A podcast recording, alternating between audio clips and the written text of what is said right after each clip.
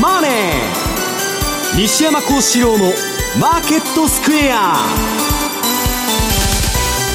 こんにちは西山幸四郎と。こんにちはマネースクエアジャパン津田隆光と。皆さんこんにちは。アシスタントの大里清です。ここからの時間はザンマネー西山幸四郎のマーケットスクエアをお送りしていきます。え今日から久々に津田さんが復帰ということでございます。あの戻ってまいりました。お帰りなさい。お久しぶりです。また戦場に帰ってきました。あの球をこう避けながらっていう感じになるかもしれませんが引き続きよろしくお願いいたします。えさて本日の番組はえユーストリームでもお楽しみいただけるようになっております。ユーストリームの見方についてなんですがぜひ番組ホームページの方からご覧ください。えまずは大引けの日経平均株価です。今日は反発となりましたえ終値は190円26銭高い1万8620円75銭ということです。西山さん、はい。け今日結構上げましたね。まああの日本株は世界で一人負けって言われてましてですね。まあなんでこんなに上がらないんだと。いうことだったんですけど、まあ、為替もちょっとはい。一服して、まあ、地政学の方もやや、えうん、落ち着いてということでですね、まあ、あの買われたということで、まあ、このぐらい上がっても罰は当たらんだろうという気がするんですけどね。はい、え今日は高いところでは1万8648円28銭つけるところがありました。そして為替です。えこの時間109円の30銭台での推移です。ドル円が109円3031といったところです。津田さん、はいどうご覧になりますか？そう動きですね。まああの地政学的リスクがちょっと一服したような感じがあるということと、えーあとはフランス大統領選挙、はい。これを見越してえーなかなかポジション取りづらいというところではあるんですけどまあ自然反発といいますか、そういう部類かなという、まあ自立反発ですね。まあ、あのちょうど200日の移動平均線っていうのをちょうど非常に意識して動いて、はい。まあ、そこに今サポートされてるような感じですから、ただまだ何とも言えないというところでしょうかね。えーマーケットについてはこの後も西山さんと津田さんにたっぷりと解説をしていただきます。そして今日は、えーユーストリームの日ということですので特別プレゼントをご用意いたしております。は、えー番組特製のクオカード500円分を5名の方にプレゼントいたします。プレゼントのご応募にはキーワードが必要になってきます。ユーストリームの画面に表示されるあるいは番組のエンディングで西山さんが発表してくれるキーワードを添えていただいて、えー番組のホームページの方からお申し込みください。締め切りは5月4日5月4日となっています、えー皆様からのたくさんのご応募お待ちしております。えまた番組ではリスナーの皆さんからのコメント質問もお待ちしています、え投資についての質問など随時受け付けておりますのでこちらもぜひホームページのコメント欄の方からお寄せください。ザンマネーはリスナーの皆さんの投資を応援していきます。それではこの後午後4時までお付き合いください。この番組はマネースクエアジャパンの提供でお送りします。毎週金曜夜更新。和島秀樹のウィークエンドストック。私和島がファンダメンタルズで注目銘柄分析。福永博之がテクニカルでマーケットを徹底検証。さらに注目イベントの解説や皆様からの個別銘柄リクエストにもお答えします。1週間のマーケットトピックが丸分かりで月額税別476円。詳しくはウィークエンドストックの番組ホームページをご覧ください。当たったら褒めてね日本を代表する宗教学者木野和義さんが説いた昭和の名講話集「消防現像」に学ぶ CD 版好評発売中。難解と言われた道元禅師の教えが分かりやすい木の節で今鮮やかによみがえります。お値段は税込1万6200円。送料が別途かかります。お求めは0335954730ラジオ日経通販ショップサウンロード。またはネットショップサウンロードまで。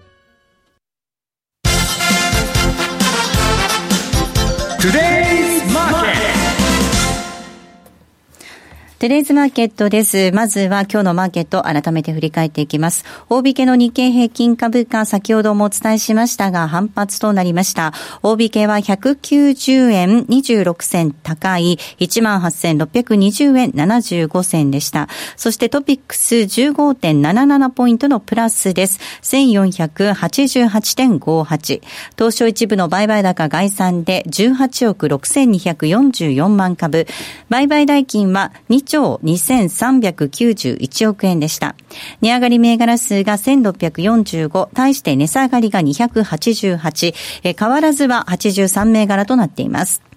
東証一部の売買代金のランキング。こちらトップが任天堂でした。そして2位にソフトバンクグループ、3位が三菱 UFJ、以下トヨタ、三井住友と続いています。上位5銘柄は揃って上昇です。売買高のランキング。こちらはトップが東芝でした。2位にみずほです。3位三菱 UFJ 以下レナウン木村丹と続いています。業種別の騰落率確認しますと、今日は33の業種のうち32業種が上昇となりました。上げ幅大きかったのがガラス、ガス、ゴム、そして海運、海運など。一方下げたのがサービス。サービスの1業種のみが、えー、マイナスとなりました。新高値を取った銘柄、今日、えー、東証一部で新高値となった銘柄が41銘柄ありました。新高値銘柄は41銘柄。一方の新安値銘柄なんですが、こちらは13銘柄となっています。え引け後に決算発表したところ、ご紹介をしていきたいと思います。5423の東京製鉄です。こちらは、えー、先ほど前期の決算を発表しました。売上高1年前に比べまして9.3%減の1217億円。営業利益40.9%減105億円。経常利益38.1%減の111億円。え、当期純利益41.8%減の111億円ということで、減収2桁の減益での着地となりました。え、今期の見通しなんですが、売上高が17.5%増、営業利益4.9%減、経常利益10.4%減、当期純利益14.7%減ということで、増収を見込んでいますが、減益となる見通しです。5423東京製鉄今日の終値は27円高の861円となっていました。えそして6758のソニーなんですが、6758のソニーです。えこちらは前期の見通し、えー、修正を発表しています。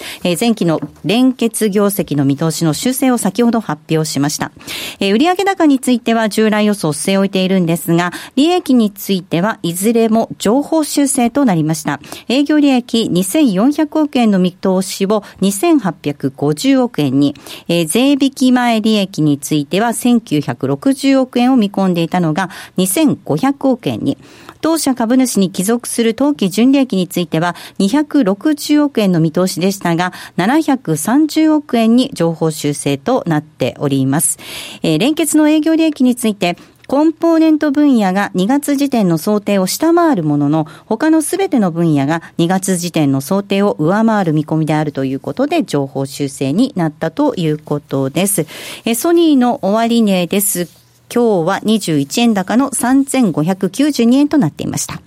続いて為替も確認しておきます。この時間、ドル円が109円3738です。そしてユーロ円が117円の1217、えー、ユーロドル1.071012あたりでの動きとなっています。えー、ではマーケットのポイント、津田さんです。はい。まず最初にこの並び、ちょっと久々でも、はい。なんか嬉しい限りで。なんか緊張してるとか 言ってましたけど、本当ですか？緊張はしてないんですけど、ね、あの嬉しいです。はい。ただいま分かりました。で、これからの注目はやはり23日日曜日に実施されるフランス大統領選挙。はい、第1回投票ということで、えー、このタイムテーブル見てみると23日が第1回で、えー、日本時間でいうと、えー、午後4時から。で、翌月曜日の午前2時。パリなんか大都市部では午前4時ということですから、まさに東京時間、翌20、4日ですか、はい、まさにドンピシャというところですね。うん、で、2回目の投票が5月7日、時間は同じ。で、5月11日に最終結果発表で第25代のフランス大統領が誕生すると。で、基本はこの2回投票制ということで、第1回投票で50%超っていうことですから、うん、50%プラス1票ということですかね。で、えーまあ、それを獲得した候補者が大統領として当選するルール、ただこれは1965年以降ですね、第1回投票で50%を超えた、えー、候補者、獲得者はいなかったと。ということは、2回、つまり5月7日までやるということですね。で、50%に満たない場合は、えー、その決選投票があって、えー、現状の支持率見てみると、えー、マクロン、中道のまあ前進、これが24%。で、ルペン、極右国民戦線が22.5%、このあたりがワン、ツーと拮抗してますね。ちょっと最近マクロンが抜き返したという感じですかね。うん、で、3位がフィヨンが共和党、中道派が19.5%。で、出てきたのが極左左翼党のメランション。はい、これが出てきました。うん、で、えー、このままいけばですね、えー、まあ、マクロン対ルペンということではあるんですけど、えー、まあ、今回の台風の目はやっぱりメランション。で、えー、彼の主張っていうのは、まあ、反 EU、あとは NATO と IMF から脱退しようと。で、あとマルクス的唯物史観、トロツキストと、はい、極右と極左が出てるわけですよね、はい、マクロン以外は。まさに極右極左、本当に あのあの濃い2人が、うん、で、崇拝する人物がフランス革命時のロベスピエール、恐怖政治をしたですね、その辺をまさに尊敬している、ちょっと変わったような人です。うん、で、ウォール・ストリート・ジャーナルなんかでは、ルペン対メランション、これは、えー、ペストかコレラかの選択かというぐらい言われてる。まさにこの一騎打ちは最悪のシナリオと。いうことも言われて、マーケットはおそらく大きな、えー、変動、まあ、ユーロ売り、円買い、リスク回避の株売りということが、えー、もしこの2人の決戦になった場合は、月曜日出てくるという、えー、予想が立ちます。で、えー、この昨日のシャンゼリゼ通りのテロ事件、これはイスそうですね、これはイスラム国の犯行ということで、まあ、おそらくイスラム国もそういったことでルペン、えーまあ、これ、追い風ですから、うん、そうなるとヨーロッパの、えー、分断なんかを狙っていると。まあ、移民問題が一番ね、大きなテーマになってますからね、ね。まあ、これはロシアともうまく一致してるんじゃないかとも言われてますし、うん、まあ、この辺はまはどうなるか。で、いずれにしても24日東京時間のマーケットはボラテリティ、これ向上しそうだということで、えー、警戒した方が良さそうです。うん、あと、その他では24日月曜日に、えー、米韓軍事合同演習が終了するというふうな予定。で、25日が、えー、の朝鮮人民軍の創設85周年パレード。で、26日が新月ということもあって、なんか新月では、その、えーえー、飛行機が見えにくい闇夜のね、闇夜の、はい、で先制攻撃説というのがよ、えー、4月27日。26日か。26が新月で27攻撃説というのも一部ではあるということですね。で、5月9日に大統領選挙、韓国の大統領選挙、これもあるので、うん、このあたりまでに何かアクションがあるんじゃないかとか、そんな話もちらほら出てくるので、今週、来週、特に日曜日以降はですね、政治、軍事、このあたりの動きからは目が離せないなというところですね。えー、では西山さんにお話を伺っていきたいと思います。まあ、今お話にありましたフランスの大統領選挙控えております。はい、まあ、ちょっとそれを様子見ということで手控える動きなんかも見られているようですが、まあ、そしてさらに地政学リスクの高まりというところがあります。はい、いや、もうこれあの、ファンダメンタルズ的に考えるとすごい難しい相場で、まあ手が出ないと。いや、フランスどうなるんだと。イギリスをまた選挙するって言ってると、北朝鮮どうなるんだと。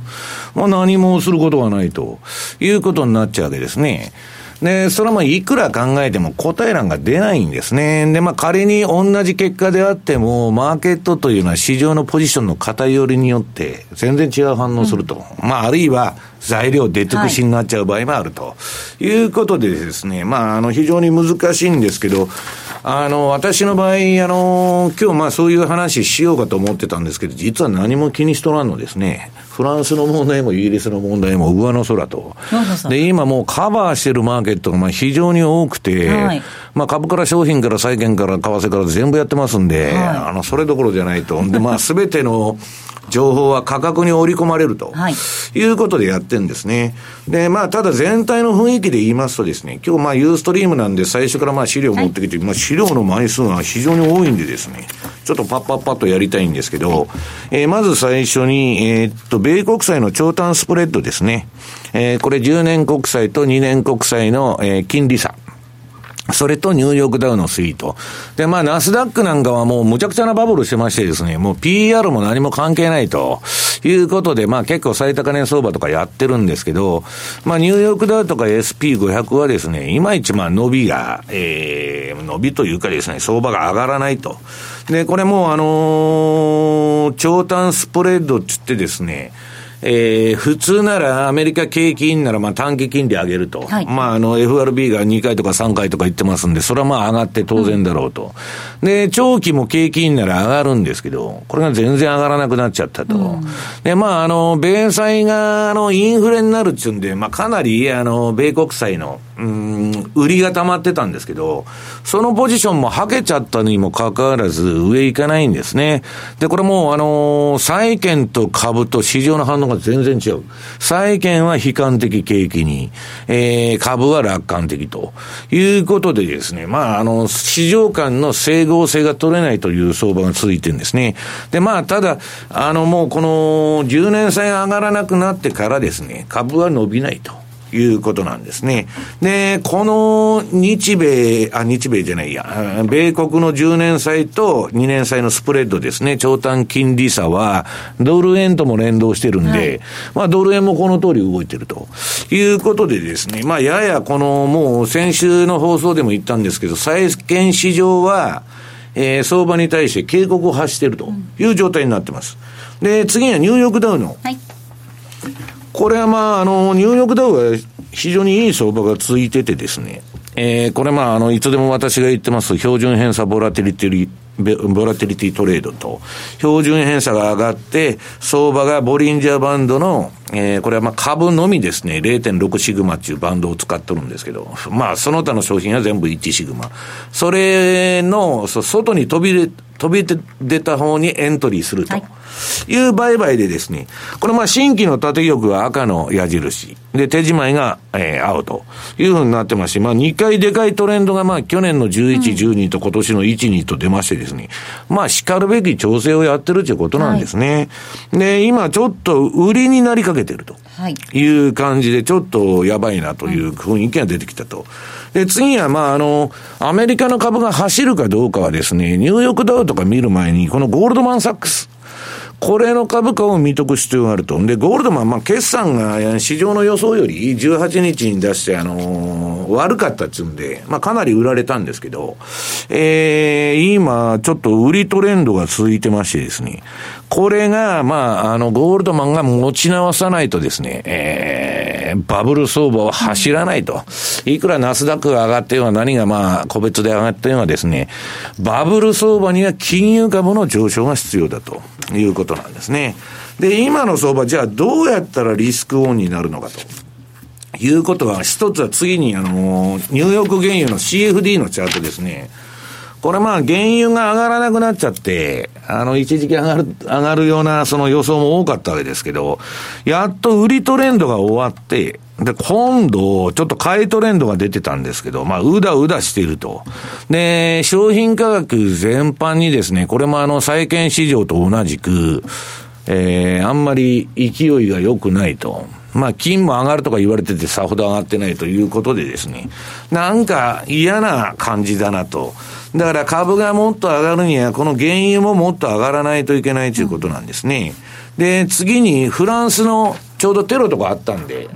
あの、3人死んだとかですね、はい、イスえー、イスラム国の犯行だと。で、選挙だなんだかんだ言っとる割には、えー、そんなに株もですね、えー、慌ててる雰囲気じゃないと、まあ、この前ちょっと下げてたんですけど、はい、これまあ、あのえー、っと、戻ってますね。これ、これ冷やして書いてますけど、はい、あの、間違いです。これ、4時間足の間違いですね。すねはい。はい、あの、冷やしもまあ大した相場じゃないんですけど、4時間もですね、まあ、あのいろんなことが言われてる割にはしっかりしてると。うんはい、で、これもあの、見ていただくと、標準偏差とか ADX でもトレンドが頻繁に出てまして、非常にいい相場なんですね。冷やし見ると何もすることがないんですけど、4時間足以下だと、まあ、すごく売りでも買いでも取れると。で、まあ、あのー、もう一つは地政学ですね。例の北朝鮮の。ね、あれも、もうみんながなんか電話して聞いてきて、もう有事で大変だっつって先週あたりは大騒ぎしとるんですけど、私は全然ピンとこないと。で、まあ、トランプがですね、あのー、派遣反対の動きから出てきたトランプが、まあ、それはスティーブン・バノンがそういう、まあ、イデオローグだったわけですけど、えー、っと、そんな先制攻撃なんかするのかと。まあ、グローバリストのね、多極主義に転じたと、覇権主義に転じたようなこと言われてますけど、はい、私はどうもそこら辺はクエスチョンマークで、まあ、あの人気分次第で動いてるだけで本気になってないなということでですね。まあ、バノンがあのシリアのあれも反対したんですけど、まあ、娘のイバンカとですね、娘向こうにやれって言われてやったと。で、その中で、米軍がですね、あの、攻撃するには北、あ北朝鮮でね、韓国の了解を取らないとダメなんです。これから北朝鮮やりますよと。だけど韓国からしたらですね、そんな OK するわけがない。なんでかって言ったら、北朝鮮、アメリカが攻めたら、ミサイルがですね、はい、えーソえー、ソウルに飛んできたらどないしてくれるんだという話に当然なるわけです。OK するわけがないんです。んで、じゃあアメリカが今先駆けてね、北朝鮮攻めるかっつったら、まあ、あの、キム・ジョンウンがなんかすりゃ別でしょうけど、まあどうもそういうことでもないだろうと。だから、私はトランプ流のね、あのビジネスマンのやり方ですよ。メキシコとの国境に壁作るっつって大風呂敷広げて、ナフタの交渉を有利に進めようと。それと一緒で、えー、シリアとかアフガンとかですね、空爆しといて、で、次は北朝鮮だと。いうふうに、習近平にプレッシャーをかけたわけですね。で、中国は、えー、何とかせよと言われてですね、で、北朝鮮問題解決したら通商問題は曲げてやると、はい、為替問題も黙っててやるみたいな、まあ、バータがあったんじゃないかと、まあ、言われてるんですけど、どのみちですね、えっと、あれは、えー、トランプ政権は、えー、北朝鮮の政権のね、えー、転覆なんか狙ってないと。まあ、六角6カ国協議に戻すんだと、はいで。そのように中国にやらすんだって言ってるんでですね。まあ私は地政学の今のあれはちょっと騒ぎすぎじゃないかなと。うん、かといって、まあ、あの北朝鮮のあの人の場合、何を考えてるかよくわかりませんので、まあそういうリスクがですね、ちょっとあのあるんで、まあ動くに動けないということなんですね。さあ、そして、この番組でも何度かお伝えしていますが、7の年の平均サイクルということで、はい7のつく年の動きも私はですね、そんなに今株にまだ弱気じゃないんです。あの、確かに長短スプレッドとかはうんぬんなんですけど、イールドカーブがね、まだまあ、あの、立ってて、で、右肩上がりになってて、で、まだ利上げの余地があるんです。あの、この株式市場が皆さんギブアップするときは、イエレンが変な利上げのあれやり方しちゃって、もう上げられないと。不景気なのに何お前金利上げてるんだみたいな話になってくると、ドサーンとくるんですね。で、まだそのうちは大丈夫じゃないかなと。と、今年の相場はもうこの放送で何回も言ってますように、7の年の循環通りにこれまで動いてきた。はい、1、2、3、4と。うんと、そうなると、この7のあの、ユーストなんで皆さんあの、チャートを見てほしいんですけどね。これはラリー・ウィリアムズが作成したやつです。これも許可取ってあの、載せてるんですけどね。えー、ユーロレポートなんで、まあ結構うるさいんですけど、えー、許可取って持ってきたと。そうすると、この4月の末ぐらいからですね、まあ4月の後半から、末というより後半から、夏までわーっと相場が上げとるんです。えー、上げとるんです。はいで、7月か8月に天井打って、その後暴落っていうのが7の年のパターンなんですね。だから今すぐそんなもんは、えー、この7の年の循環通り動くんだったら、まあないだろうと。だから私はこの4月の後半から5月のね、初めの動きをものすごい見とるんです。で、その通り動くようだったら、夏までにもう一回相場が走ってもおかしくないと。うん、今、あの、すごい悲観的ですからね。で、もう一つは、大統領選挙の翌年のパターン。はい。これはまあ共和党、民主党から共和党にな、あの大統領が変わった時っていうのは全敗なんですね、勝って。ろくなことないんですけど、それでも、この大統領選挙翌年のパターンですね、1965年から2013年過去のパターンは、これも4月の半ばから、えー、5月までわーっと上がる。はい、えー、上がる。はい。だからまあ、 Sell in May とかね、4月末売りっていうのもあるんですけど、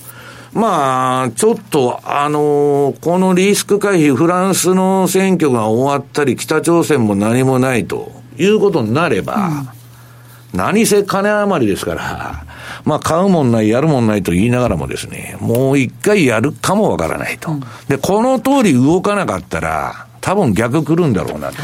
いうふうに思ってるんです。だからこっからね、5月の、えー、4月の後半から5月の、えー、半ばくらいの相場を非常に注視しとるということなんですね。はい。これ津田さん、まあ外部環境本当に材料盛りだくさんではありますが、この過去のパターン見てみると、この後、ちょっと上昇期待できるのかどうか。そうですね。まあ7の年っていうのは本当にずっと、まあ年初から言われてた。で、えーブラックマンデーの時もあれですよね、うん、87, 87年。ね。ですよね。で、あの時も調子良かったんですけど、いきなり来たんですよ、あれも。ね。うん、で今やっぱり相場って横軸でこう見ないといけないと思うんですけど、ちょうど今、フランスの大統領選挙と、あとは、まあ、北朝鮮の問題とかいうのがあると、5月以降というとですね、大きな材料っていうのは、特にドイツっていうのは秋ですよね。はい、秋です。だからぽっかり空いてしまうということもあるので、うん、であとは先ほどおっしゃった通り、えー、先制攻撃、例えば4月15日もですね、あれだけ言われましたけど、なんとかせすっていうのは、っぱりそういう身構えてですね、はい、やるときに。構えてるから、あんまり動かない、ね、動かないというのもありますし、カール・ビンソンなんかあの朝鮮半島来てるっつったらですね、インド連絡ミスで、そんなことありえるんですかない。ですよ。ないですよ。そんな軍隊あるあるのか韓国の了解を取らないとできないんですから、韓国が OK するわけないと、うん、で、次のね、韓国の大統領は、まあ、共産党みたいな人でしょ、その、あの、太陽政策の。で、どっちか言ったら北朝鮮と融和的な政策を取るって言っとるんですから、まあ、要するに中国に説得させてですね、それがダメだったらやるかもわからないけど、あの、トランプはもともとブッシュのですね、先制攻撃を大批判しとった男ですから、はい。うん、私はやらないと思いますけどね。はい。えー、ユーロのチャートは後で見ていきますか？もうこんなもんですね、いくら議論したった、はい、しとったってですね、1円も儲からないんですね、はい、相場というのは、価格そのものの分析が一番大事だと。で、このもうね、ちょっと感動するぐらいの綺麗な相場が、このところユーロ、ユーロ円もいいんですけどね、後でクロス円の特集やりますんで、ユーロドルの、まあ、パッパッパッと見てほしいんですけど、4時間足、はい、1時間足、30分足、15分足と。もうこれ以上ないつほど素晴らしいトレンドが発生してですね、金持ってってくれという相場なんですね。だから、相場というのはですね、どこでも、えー、金儲けのチャンスが転がってると、そこをいかに探すかと。議論するのが相場じゃないんですよね。はい、えー、そうですね。えー、どこでエントリーしてどこで降りるかということですんで、うん、まあ皆さん、あの、冷やしをまあ中心に見ておられると思うんですけど、もう今年の相場は4時間以下がもう強烈にいいと。4時間から5分までがですね、えー、勝負の相場じゃないかと私は思ってるんですけどね。はい、ここまではトゥレーズマーケットをお送りしました。北浜隆一郎の株式宅配便2017年5月号。誰もが驚愕するこんな株に大幅高の目がある。大幅高期待株はこれ好評発売中。収録時間50分。お値段は DVD 税込8640円、CD 税込7560円、送料が別途かかります。詳しくは、ラジオ日経ネットショップサウンロード、または電話03-3595-4730まで。聞き手の心に語りかける説得力のあるナレーションを学ぶ。響きの良い美しい日本語で話せば、思いは自然に伝わります。言葉の素晴らしさにさらに磨きをかけて、プロのナレーターにチャレンジしてみませんか？ラジオ日経 CM 番組ナレーターカレッジでは第55期6月生を募集中スタジオでの無料体験レッスンにぜひ一度ご参加ください。お問い合わせはナレーターカレッジをインターネットで検索。ホームページからどうぞ。M2J トラリピーボックス。ートトラップリピート僕の名前はトラリピトラップリピートトラップリピートそれを略してトラリピさあ、このコーナーでは FX 取引の考え方について皆さんからいただいた質問を紹介しながら進めていきたいと思います。え今週もたくさん質問ありがとうございました。まずはこの質問をご紹介します。えー、いつもお世話になっています。もうそろそろ損切りをしないと大損が待っていそうです。オリンピックまでは頑張ろうと思いますが、心折れそうですっていうメールをいただいています。長い話ですね。なんかね、あのー、さっき見てたらね、私がまあ尊敬するトレーダーって、まあ最も尊敬する部類の人なんですけど、まあポール・チューダー。はい。ポール・チューダー・ジョーンズっていうのはいまして、この人はあの、アナログモデルといってですね、まあタイミングソリューションとも言われてるんですけど、過去の相場と似た部分を持ってきて、あの、ブラックマンデーを当てたんですね。はい、で、それで億万長者になって、そこから破竹の勢いでですね、まあ、でかくなったファンドなんですけど、そのチューダーがですね、えー、さっきニュース見てたら、俺、ブルームバーグのニュースで、はいえーせえー、なんだっけ、もうそろそろ相場危ないって言ったんですね。うんはい、えっ、と、チューダーの記事どこ行っちゃったかな。とにかくあの、警鐘を鳴らしてまして、はい、ポール・チューダーっていうのはまあ基本的にエリオット波動の男なんですね。で、まあ、えっと、そのプレクターっていうのがまあエリオットの大家でおるわけですけど、まあこの人たちは朝礼誤解というかですね、やばくなったら、今朝書いていっとっても夕方売っとるような人なんですね。えー、修正しながら、あ、で、伝伝説的マクロトレーダーも警告、米国株は高すぎて恐ろしい、はい、もう私はいつでも言ってますように、個別銘柄で私は暴落するのを待っとんですね。いい銘柄は、とにかく皆さん、あの、そう、株というのはですね、利益なんかどうでもいい。キャッシュフローは嘘つかない。嘘つかないというか、まあ、有料な企業は毎年、毎月金が入ってくるようになってると。で、利益なんか出そうと思ったら、100年前、あ、10年前に買った土地売るとかですね、いくらでも操作が効くと。だからまあ、今、あの、えー、それはともかくですね、そういう銘柄が落ちないかなと思ってるんですけども、バリエーション的に高すぎて、まあ、PR から何からですね、ちょっと買えないということなんですね。うん、だから、これ何の質問でしたっけ？あ、そうだ。オリンピックまで頑張ろうって言ってますよ。ね、頑張るとか我慢するっていうことはないんです。私は損切りっていうのは何かって言ったら順張りなんです。自分が上がると思ったら下がっちゃったと。で、下げのトレンドが出たから損切るんです。うん、それだけの話なんです。だから、勝負というのは一回一回決済して、上がると思って買ったのに下がったら一回切ってですね、また上がると思ったら買うというのが私のやり方なんですね。だからまあ、あんまり引きずるとですね、はいもう資金効率が悪くなっちゃって、動けなくなっちゃうと。で、リーマンとかあんなに引き、引き、引っかかるとですね、5年も7年も辛抱してなきゃいけないということなんですね。はい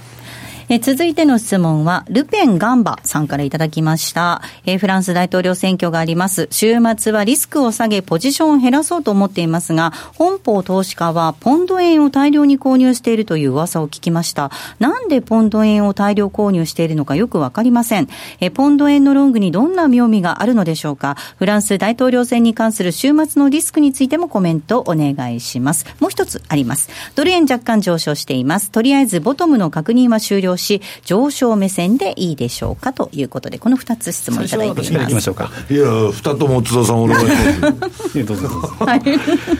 まあ、あの週明けはですね、先ほど言った通り、やはり、えー、フランス大統領選挙で、えー、オセアニア東京市場が出てくるということですから、このあたりは、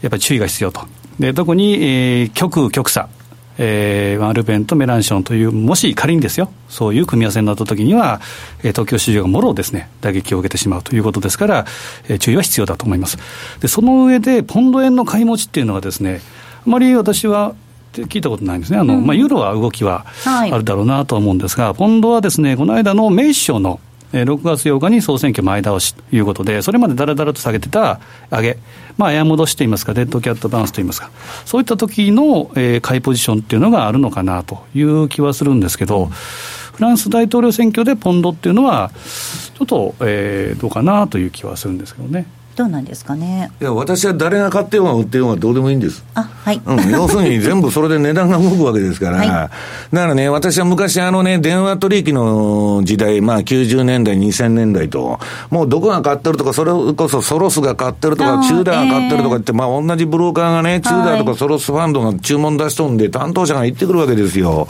でソロスなんてねある A 社で買ってて B 社で売っとるとかね、うん、そんなもんしょっちゅうなんですよ、うん、だから余計な情報をくれれるなと、はい。まあ、いつでも言ってたぐらいで、あんまりまあ気にしてない。私個人に関してはですよ。はい、ただ、シカゴのね、えー、投機筋、えー、あとはまあ、その実需筋とか、そういう需給は見てますけど、ね、えー、まあ、特定のなんかね、特に日本人が買ってるなんて言ったら逆やらなきゃですね、まずいということになるわけですよね。はい。そして津田さん、このドル円は、ボトム確認したって見ていいんですかね、どうだろう？ちょっと、あの、ボトム確認っていうのは早いかなっていう気がするんですね。で、ちょうど今、えー、これ最初にお話した通りですね、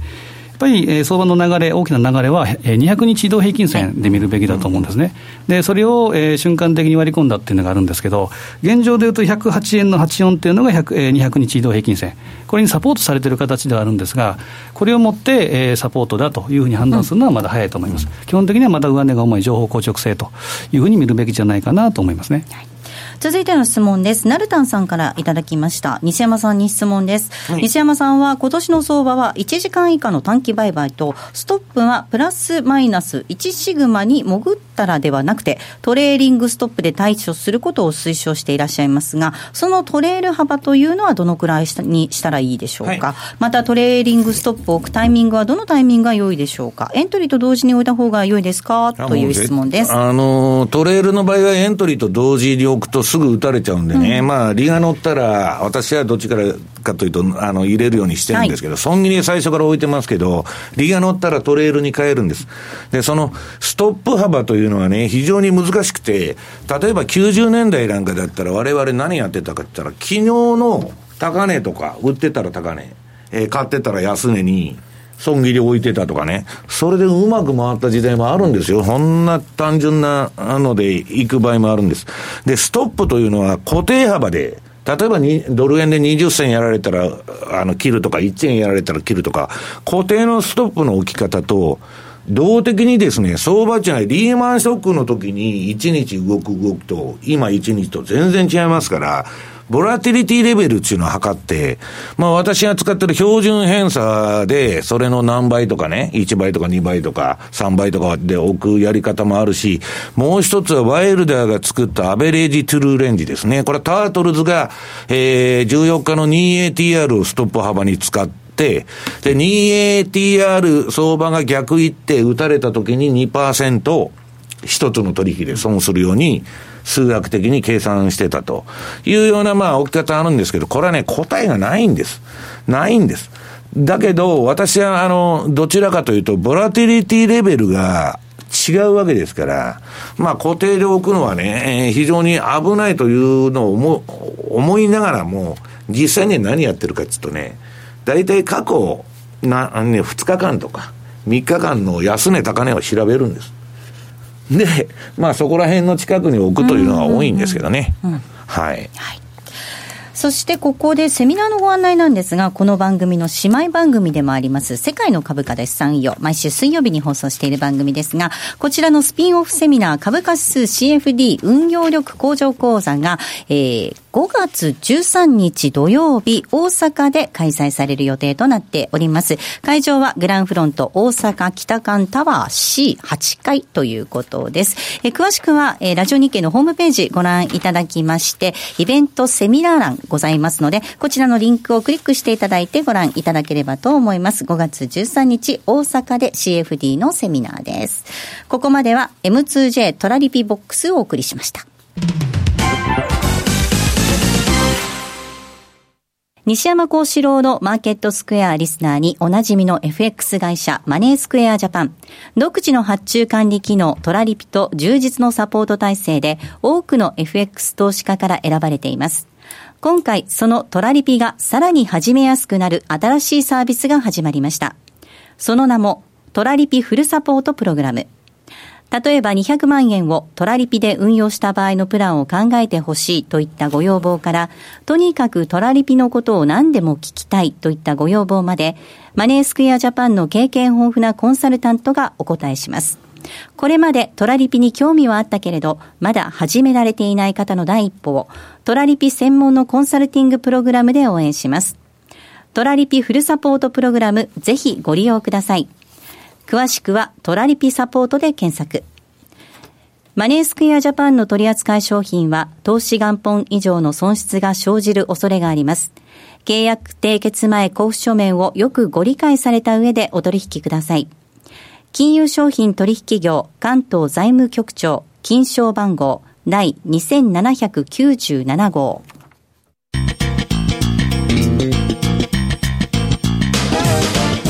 西山幸四郎のマーケットスクエアさあ、このコーナーではマーケットの見方について西山さんにいろいろな角度で教えていただきます。今日のテーマ、クロス円相場のテクニカル分析と注目の通貨ペアということです。はい。えっ、ー、と、まあ、円高という意味では、クロス円の方で円高が進みまして、まあ、あの、ドル円は、まあ、さほどちょっと緩慢な動きになったんですね。まあ、冷やしで見るとですね。で、まあ、あの、ドル円相場、そこを打ったのかと。今、まあ、先ほど津田さんからまだわからんと、うん、私もわからんと思いますし、そんな先のこともわからんのですけど、まず、あの、このところ、えっと、円高推奨してですね、まあ、円を買いたいっつって、先週からまあ、円買いを推奨してたラリー・ウィリアムズですね。これが、えー、っと、今週のまあ彼、ラリー TV っていうのをやってんですけどね。えっ、ー、と、そろそろ利食いだと言い出したんですね。まあ、この人もだから朝礼誤解中だと一緒ですね。はい、えっ、ー、と、書いていっとったら急に売りになったりするんですけど、あのー、まあ、えっ、と、1枚目の、まあ、これ、えー、ユーストなんで、えー、持ってきたんで、まあ、予想通りの展開になってると。はい、ただ、次のチャート。はい。次のあの、赤でちょっと隠して、あの、分も隠しとるのがですね、まあ、円高なんだけど、えー、一旦マーケットから離れたいと。まだ円高になるかもわからないけど、ここはね、一旦マーケットから離れたいというのはどういうことか、ちょっと利食いしてくれと推奨してるんですね。で、ラリーはもう過去、X 日間の、まあこれあの、有料レポートなんで言えないんで、そこにストップを受けと。いうことで、まあさっきのストップの話ですけど、で、まあ今円が戻ってるということなんですね。で、次にドル円の冷やし。はい。これ見ると、この前ちょっと売りトレンドが出てたんですけど、今また標準偏差が、えー、垂れちゃって、で、これ14日だとか8日の ADX も垂れちゃって、何の方向性もないんですね。だから今の相場上げとっても何の意味もないということです。で、それが、えー、次に4時間。はい。4時間は、えっ、ー、と、売りトレンドが終わったと、はい、今、どちらかというと、買いトレンドが発生、ね、もう相場値の皆さん見るタイムフレームによって全然強気にも弱気にもなると。4時間は買いを示唆しているというようなことでですね、えー、なんだか、えー、もう相場なりでですね、えー、私は言っとると。で、次がドル円の冷やし。はい、転換点売買です。これ転換点売買、あの、もう去年はメインの売買だったんですけど、最近まあ標準偏差の方でトレンドが出まくりますんで、4時間以下で。まああんまりやってないんですけど、最近ね、えー、1時間と冷やしでやってんです、また。で、これ見ると、うん、転換点を迎えて、今ドル円リバウンドに入ってると。はい、で、次にユーロドル。はい。ユーロドルもですね、えー、転換点を迎えて、えー、上にリバウンドしていると。はい、ユーロ戻り、うん、こんなもん見てると、本当にこれ、冷やしですけどね、えー、フランスの選挙が危ないんかいと いう話になるわけです。これが最大の相場予測なんです。要するに。あの、新聞読んだりですね、いろんなあの、もん読んでるより相場が上がると言っとるんですから、まあそれに、えー、えー、従った方がいいと。だからちょっとですね、円高だったのが一服してるわけです。で、円高を一番引っ張ってたですね、あの、新興国の政治的な問題でですね、ナンアランドがもう大暴落しとったと。これも今、あの、このナンアランドの冷やし見てもらいますと、標準偏差がピークアウトしちゃって、まあ、調整相場に移行したと、別にあの、買い、買い相場になったわけじゃない、買いトレンドが発生してるわけじゃないですけど、とりあえず売りトレンドは終わった。で、次のトルコリラもそうなんですね。全く、あの、トレンドがまた、えー、なくなっちゃって調整相場になろうとしていると。だから、今ちょっとですね、円高が一服して、まあ、その地政学もちょっと落ち着いてですね、うんまあ、あのー、一回事実反発みたいな動きになってるんじゃないかなと。で、今の相場皆さん何やったらいいかというとですね、えー、一番いいのは、まあ、先ほどのユーロドルが一番いいんですね。これはフランスの選挙でね、えー、こいつが勝ちそうだとか負けそうだとか何が出たとか言って、相場がうねるんです、とにかく。うん、で、うねって冷やしで持ってると、行ってこいになっちゃって、えらい目に遭うんですけど、高いとこ買って、えー、投げさせられて、安値売ってですね、えー、踏み上げさされるというのが多いんですけど、4時間以下の短い、えー、タイムフレームで取引してると、これあの、ユーロ円のですね、日足から、えー、4時間足、で、1時間足、で、5分と。5分足。うん。はい。5分でも1分でも最近やってますけど。うんはい、そうですか。まあ、あの、いや、気分転換ですけどね、はい、それは。あのー、とにかくですね、ユーロ円でトレン、あ、ユーロドルでトレンドが出てるんで、はい、ユーロ円もですね、非常にいいトレンド相場。まあ、とにかく、えー、トレードチャンスがですね、頻繁にで、えー、あるということで、えー、私はですね、今クロス円、ポンド円はちょっと難しいんですよ、実は。うんで、5ドル円がようやく動き出したんですけど、これも歴史的に見ると、5ドルというのは最もトレンドが出にくい通貨、うん、あ出にくい通貨なんで、まあ金利がありますからね。だからまあ今、ユーロ円とドル円を中心にですね、えー、私は売買しているというのが現状なんですね。はい。ユーロ円、ドル円ユーロドルあたりも含めて、その3つ含めて絡めて、はい、まあ、株も悪くないです。し、まあ、やる商品が山ほどあるんですけど、とにかくキーワードはですね、4時間以下のタイムフレームで取引するのがいいと。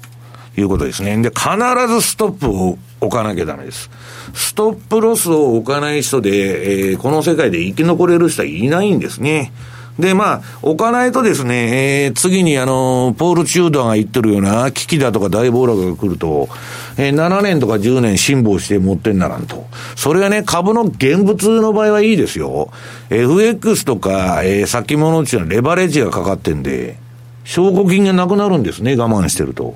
だから、相場っていうのは我慢するゲームじゃないんです。はい。あの、トレンドについていくというのは基本ですから、はい、まあ、ストップだけは置いていただきたいと。いうことですね、はい、短いね、ユーロ、短いタイムフレームでやっていただきたいですね、ぜひね、ちょっとね、週末ありますから。あんまり関係ないでしょうけど、あのー、本当に、あと週末リスク。はい。そう。ありますから。週末リスクには気をつけてくださいね。はい。ここまでは、西山幸四郎のマッケットスクエアをお送りしました。競馬中継が聞ける、ラジオ日経のテレドームサービス。東日本の第一放送は0180-99-3841、99-3841。西日本の第二放送は0180-99-3842、99-3842。情報量無料、通話料だけでお聞きいただけます。地方競馬情報番組、競馬インパクト。交流重賞の実況録音や各地で行われた主要レースの結果など、全国の地方競馬の情報を15分にまとめてお伝えしています。ラジオ日経第1第2で競馬中継終了後の夕方4時45分から放送です。浜田節子です。鎌田新一です。投資という冒険をもっと素敵にするためにマーケットのプロを招いてお送りする「ゴーゴージャングルマーケット」は毎週金曜午後4時から。お聞き逃しなく